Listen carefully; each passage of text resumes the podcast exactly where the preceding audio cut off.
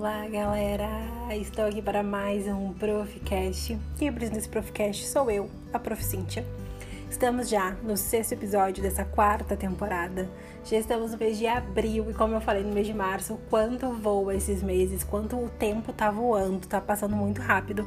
Tanto que eu disse que logo, logo eu já ia voltar. Já estamos aqui na segunda sexta-feira de abril. Que loucura, né, gente? Como passa rápido esses dias, a vida, tudo. Então vamos lá para essa segunda sexta-feira de abril, é dia de Profcast. E hoje eu vou falar com vocês um pouquinho sobre a transição da educação infantil para o ensino fundamental. É um tema que eu vejo super relevante, super pertinente, porque uh, todas as mães, mamães, papais vão passar com seus filhos por essa fase de transição da educação infantil para o ensino fundamental. É uma fase diferente, é uma fase com novas responsabilidades, novos desafios. E eu resolvi falar sobre esse assunto porque eu tenho duas alunas que estão vivenciando isso de maneiras diferentes. Então, uma era da, de uma escola pequena e foi para uma escola grande, com uma estrutura bem diferente. A lei de sair da educação infantil e ir para o ensino fundamental, que já é uma grande diferença né, na rotina dos pequenos. E também eu tenho uma aluna que já estudava numa escola grande, mas ela acabou, ela foi para o primeiro ano do ensino fundamental, que também é muito diferente, tem muitas responsabilidades. Então eu, eu trouxe alguns tópicos, né, para falar para vocês um pouquinho dessa transição. E aí, como que a gente, professor particular, lida com essa situação? Como que os pais podem lidar com essa situação? Né? Tem os professores da escola que com certeza já têm o feeling bem aguçado né, nesse momento, porque sabem que eles lidam com essa diferença, porque é um desafio muito grande, é uma mudança na vida da criança, né? A criança sai da educação infantil, que são trabalhinhos diferentes. Eu, todos os meus, meus a maioria dos meus estágios, eu fiz com a educação infantil, só um que não. Então, uh, é muito diferente. Realmente, a educação infantil é muito voltada para trabalho de coordenação motora, cognitivos, então, trabalhinhos que não tem avaliação, não tem prova, né? Tudo muito tranquilo, tudo muito bacana. Então, é bem diferente dessa nova fase que os alunos vão passar e estão passando, né? Todo mundo vai passar, eu passei, vocês passaram também. E agora eu estou com algumas alunas que estão passando por esse momento, porque eu trabalho bastante com alfabetização, então acaba pegando esse nicho de educação infantil, de ensino fundamental. E vamos falar um pouquinho dessa transição. Então, Cíntia, e aí, me fala um pouco sobre isso. Então, em primeiro momento, eu vou deixar algumas sugestões aqui, né, uh, relacionadas com esse tema, que a transição, ela traz muitas mudanças para os alunos, como eu citei para vocês. Então, sai da educação infantil, vai para o ensino fundamental. Tem muitas mudanças, a estrutura, e tem uma mudança estrutural porque a sala de educação infantil é diferente, é aquelas cadeiras redondas, costuma ser, tá? Não vou generalizar, mas costuma ser as, as cadeirinhas redondas, com as crianças ao redor da, da cadeira, pelo menos as experiências que eu tive, vou falar delas, tá? Que é o que eu sempre trago aqui. Então, as crianças ali uh, ao redor, do ladinho do colega, claro que agora com a pandemia, certamente o cenário mudou um pouco, mas uh, muito parecido dessa forma, assim, sabe? Ali com as crianças, uh, ao redor, fazendo os trabalhos, né? Uh, se vai no banheiro, vai uma monitora junto. Então eles não têm tanta. Eles são mais dependentes de outras uh, professoras, monitoras. Então tem muita mudança, né? Acaba indo agora para uma escola onde a, as classes costumam ser uma atrás da outra e que tem o quadro que é muito utilizado, onde a professora coloca alguns pontos. Então realmente tem uma mudança estrutural da sala de aula, da questão do recreio, educação infantil é diferente, eles fazem um intervalo na própria sala. Uh, ou vai na pracinha, mas é sempre acompanhado. No primeiro ano, tu tem uma liberdade maior, então tu vai, faz as tuas. faz as tuas. o teu intervalo. Então é bem diferente, muda bastante. Então, uh, os alunos encontram no ensino fundamental, no primeiro ano, longas exposições dos conteúdos, uma rotina mais rígida com provas e POM, né, provas que é um tipo de avaliação. Então, uh, a outras professoras, né? Claro, na educação infantil tem, mas acaba que tem a, a professora que, que dá muitas coisas e acaba tendo um professor de educação física, acaba tendo um às vezes um professor só, uh, escola particular tem professor de inglês, costuma ser diferente. Então, assim, uh, por mais que tenha outros professores, não é a mesma coisa, né? Que tem mais professores diferentes, que tem outras disciplinas. Eu tenho alunas que têm filosofia no primeiro ano, então realmente são outras matérias que estão ali entrando na vida dessa aluna, então realmente são aulas mais uh, longas em relação a conteúdos. Né? Então é importante a gente pensar nisso. É, é, uma, é algo muito diferente assim que eu mesmo não tinha parado para pensar. Eu fui parar para pensar agora, vivenciando isso com as minhas alunas, o quanto é uma transição enorme, como é um desafio, uma mudança na vida de um aluno que sai da educação infantil e vai para o ensino fundamental. Né? Sem contar também as mudanças de professores, né? Como eu citei para vocês, a mudança de colegas e até de escola, como é com uma das minhas alunas, que estudava numa escola de educação infantil, que é um porte bem diferente, e foi para uma escola uh, que tem também educação infantil, mas ela não estudava ali. Então, realmente, é tem vários colegas dela, então acho que ela já se sente um pouco mais em casa por ter os colegas, mas mesmo tendo os colegas, é uma mudança, uma mudança de escola. Uma... Seguido ela lembra e fala sobre a, sobre a escola dela antiga. Ah, porque nessa escola a gente fazia isso. Então, assim, são coisas que ela ainda tem esse sentimento, né, pela escola, mas ela tá gostando da escola nova. Mas é uma mudança bem grande para quem sai de uma escola de educação infantil e vai para um, um fundamental com uma escola com outro suporte. Então é importante que os professores tenham sensibilidade às dificuldades, medos e anseios dos alunos e possam ajudar nessa passagem. Então o professor ele tem que ser um amigo do aluno nesse momento. Eu, uh, numa dinâmica, quando eu fiz uma cadeira especial na Federal de Pedagogia, uh, a gente tinha que falar experiências que a gente teve com professores que marcaram a nossa vivência e professores que a gente tem uma memória negativa. E no primeiro ano eu tenho uma memória super negativa. Minha professora, eu acho que ela, não sei se ela é viva ainda, não é, porque ela já era mais velha, assim. Uh, no primeiro ano, ela era muito braba. Ela era muito, muito, muito, muito. Ela não era acessível. Então, assim, eu saí de um pré, porque eu estudei escola pública, então as nomenclaturas são diferentes também, né? Uh, eu fiz um pré e depois eu fui pro primeiro ano. E no pré eu era apaixonada pela minha professora. Eu lembro, eu nunca mais vi ela, mas lembro o nome dela. Era Gisele, lembro até hoje o nome dela. Então, assim, ó, era tranquila, era serena, era amável. Era, eu gostava de ir pra escola, eu gostava. Se eu ficava triste, eu chorava com saudade de minha mãe, ela me acalentava. Então foi uma lembrança muito boa que eu tenho. Já do primeiro ano eu lembro também o nome Aurema. E ela era muito braba. Ela era muito. Assim, ela não deixava a gente fazer nada. Eu tinha medo. Eu tinha medo de falar um ai, que ela fosse chamar minha atenção. Então, assim, eu tive lembranças negativas do primeiro ano e positivas do pré. Então, acho que os professores eles têm que ter uma sensibilidade e os pais também para que entendam que o aluno está passando por uma fase não é fácil, né? Essas minhas alunas vieram de uma pandemia ainda, em que é muito difícil, né? É muito difícil. Uh, a criança sente, sente o convívio, sente o que está acontecendo, né? Se nós adultos sentimos, imagina as crianças. Então, tipo, elas sentem. A gente tem que ter essa sensibilidade, tem que ser sensível em relação a isso, ao que as crianças estão passando, as mudanças que foram com a pandemia, as mudanças do ensino na, na pandemia, agora que tá voltando. Então, eles, né, as coisas estão voltando aos pouquinhos, aos pouquinhos. Não acho que é o normal ainda, mas já está voltando. Já estão falando também de tirar o uso de máscaras em lugares abertos, né, poder ficar sem máscara. Então, assim, ó o avanço está acontecendo, né? E vai ser um alívio todo mundo poder falar, pronto, vencemos a pandemia. Acho que vai ser uma comemoração. Então, aí, os professores têm que ter uma sensibilidade. E quando eu falo professores, também é para os professores particulares, assim como eu tenho que ter com os meus alunos. E eu converso muito com eles em relação a isso. Né, com essas minhas alunas nas férias, eu já estava conversando com elas, dizendo que o primeiro ano seria um ano diferente, para que elas, que elas levem da melhor maneira possível.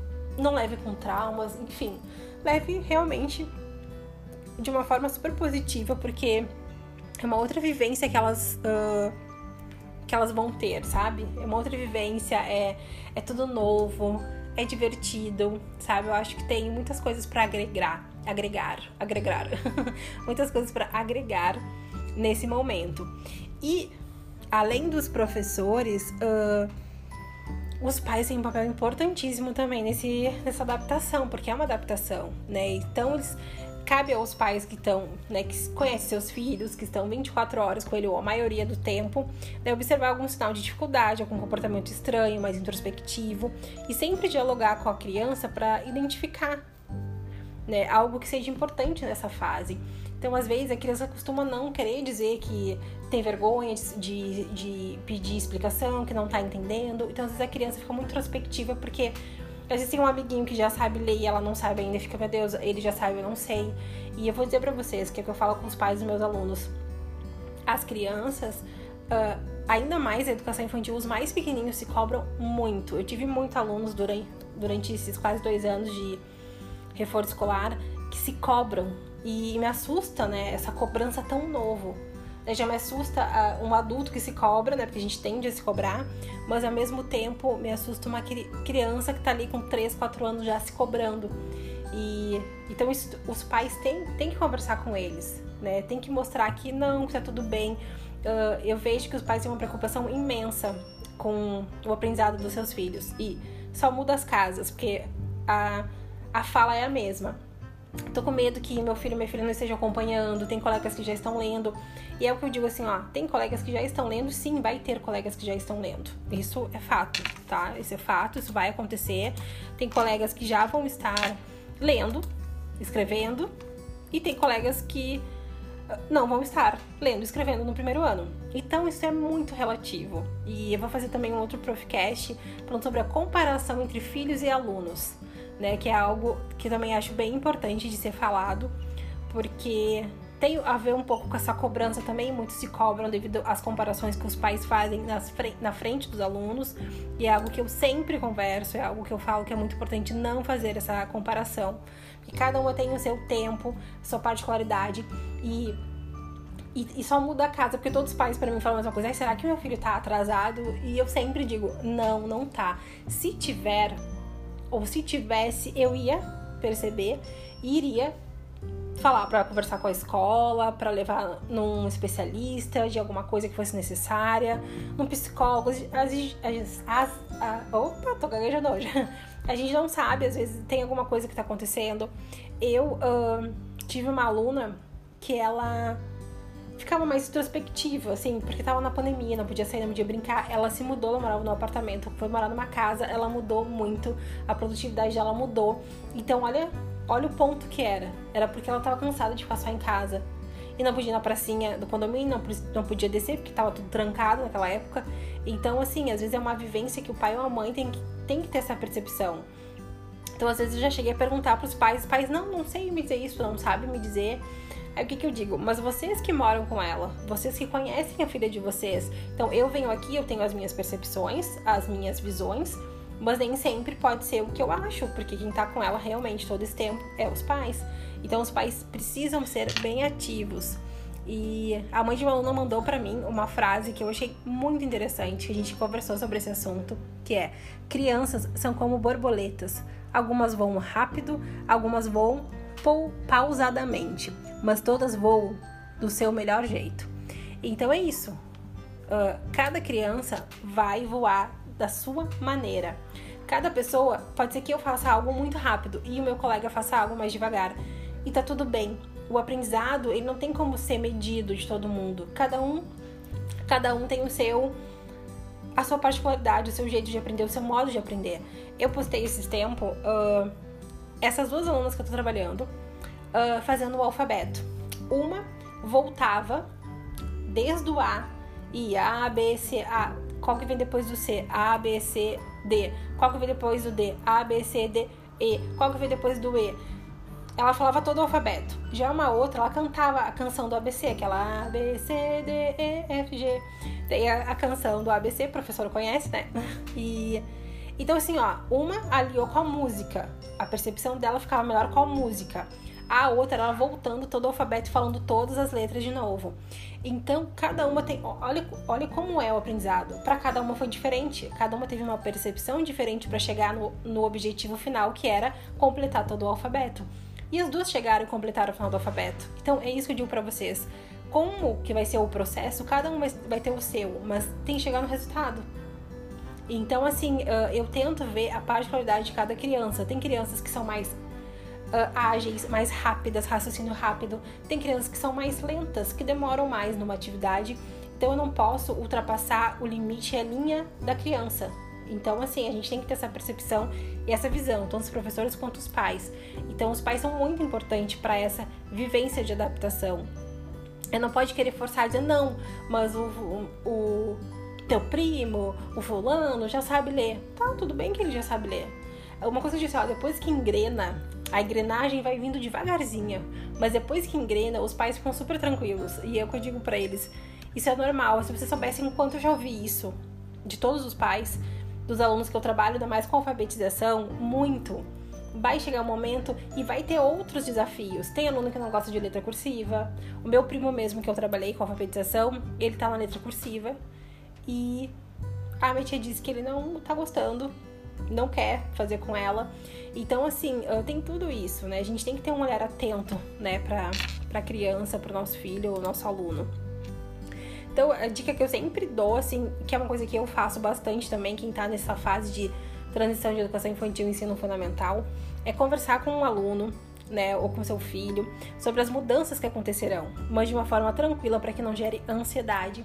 Então, conversar que vai pra, ou para uma nova escola ou para outra um nível de aprendizado diferente, onde vai ter provas, vai ter uma responsabilidade. Eu, acredito que assim, a criança ela tem que entender que ela tem uma responsabilidade. Eu já trabalhei com vários tipos de criança, então assim, crianças que são que tem tudo nas mãos, criança que tem tudo que quer, criança que não entende o não, que fica braba, criança que quer mandar no professor. Eu já trabalhei com vários tipos assim. Então o que, que eu e, e eu sempre usei o diálogo para tudo para explicar que naquele momento eu sou professora. Então, uh, não é a criança que vai decidir o que, que vai ter na aula, sou eu. Se eu falar que ela pode decidir, ela vai decidir. E às vezes ela decide, não tem problema. Ah, eu quero. Vamos fazer um joguinho depois a gente volta? Sim. Então, assim, eu sou muito. Muito tranquila em relação às minhas aulas e ao meu trabalho. Muito tranquila. Mas eu gosto do diálogo, eu acho que é importante. Tanto que esse é um dos pontos que eu não trabalho em sala de aula, não me vejo em sala de aula porque eu acho que essa minha tranquilidade, diálogo e conversar de uma forma tranquila não me permite trabalhar numa sala de aula com 20 alunos, né? Que às vezes não consegue ficar, ter essa tranquilidade toda. Então, né, os pais, os professores têm que conversar com os alunos, né, antes e durante também. Olha, como é que tá sendo para vocês? Como que tá a escola? Tá boa? Tá fácil? Tá difícil? Tem uma aluna que disse pra mãe que tava difícil, para mim disse que tava fácil. Então, olhem então a gente tem que ir observando isso. Então o diálogo também entre os professores. É o que eu sempre digo: conversa com a professora dela, diz que ela tá dizendo que tá com dificuldade para ela ter uma percepção. Porque, claro, uma professora com 18 alunos, não sei quantos são na turma, é difícil ter uma percepção sobre cada aluno. Ela consegue ter uma visão sobre cada um, mas algo muito algo mais amplo. Eu acho que algo mais particular é mais difícil, porque a professora de escola tem bastante trabalho, né? Muita coisa envolvida. Então, às vezes ela não consegue dar aquela. ter aquele olhar. Aquele olhar mais atento, sabe? Ele tem um olhar assim, tá? Eu, eu vejo aquela criança, ela, ela nas provas é assim. Então, por exemplo, essa minha aluna disse pra mim que matemática tava super fácil.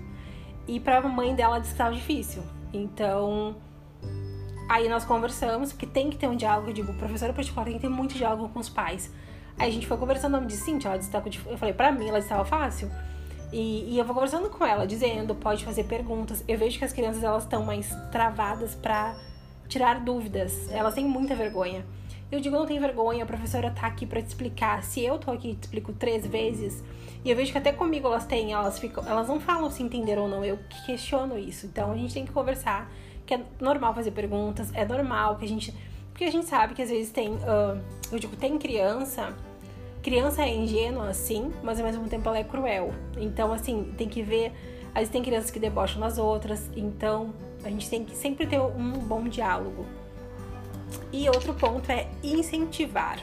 É uma palavra que eu vejo como muito importante, tanto para os professores particulares, dessas crianças que estão em transição, como os professores da escola, os pais, né? Incentivar cada novo desafio alcançado, né? Não fazer comparações, cada criança é única e isso vale também para o seu processo de aprendizagem. É muito importante isso. Não façam comparações, cada aprendizado é único. E no podcast sobre comparação a gente vai focar bastante nisso, porque é importante que a gente entenda que a criança ela tá no processo dela. De qualquer coisa diferente acontecer, a escola ela ela vai estar tá ali para te dar uma orientação. Olha, eu tô percebendo que a Maria tá trocando o B pelo B, o B pelo P. Então vamos observar isso, porque pode ser uma dislexia, pode ser alguma outra coisa. Ah, tô percebendo que ela tá com dificuldade de concentração. Então tudo isso que a escola perceber, que a professora perceber, vai ser passado para os pais. E nas aulas particulares a mesma coisa. Tudo que eu percebo, eu passo para os pais. Porque eles têm que ter, eles têm que saber o que está acontecendo com os filhos. Então, assim, às vezes uh, não está sendo produtivo, tá? Mas por que não? Tá, tá dormindo muito tarde, aconteceu alguma coisa? Porque fatores externos acontecem também para a criança. Adaptação, fatores emocionais, psicológicos. Então a gente tem que ter um feeling para isso também. Então é bem importante que a gente tenha essa visão, sabe? Uh, é isso, né? 20 minutos conversando. O meu Profcast é realmente um bate-papo para falar das minhas vivências. E eu achei um tema super importante trazer para vocês sobre transição da educação infantil para o ensino fundamental. É um tema que muitas pessoas já passaram por isso, porque todos nós já passamos do pré, ou, né, da educação infantil para o ensino fundamental. E e vamos passar com nossos filhos, com o irmão, com o primo. Eu acho que tudo que a gente pode ajudar, ler sobre o assunto, para que seja a gente consiga passar por esse momento junto com a criança é a melhor opção.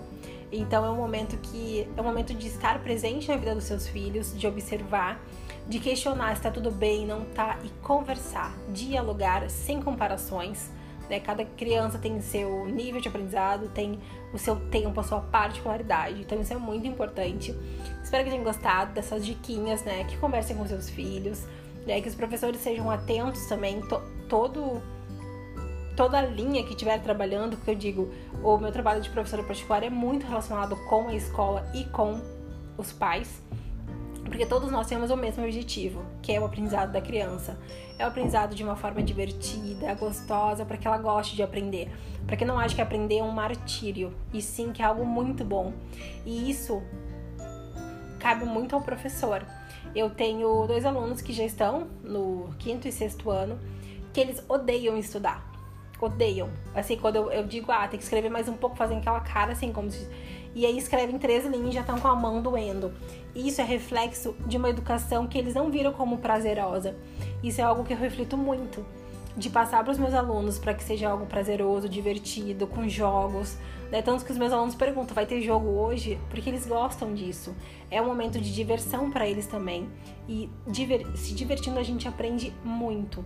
Então é isso. Espero que tenham gostado desse tema que eu vejo como muito relevante, muito importante de ser falado para quem vai vivenciar.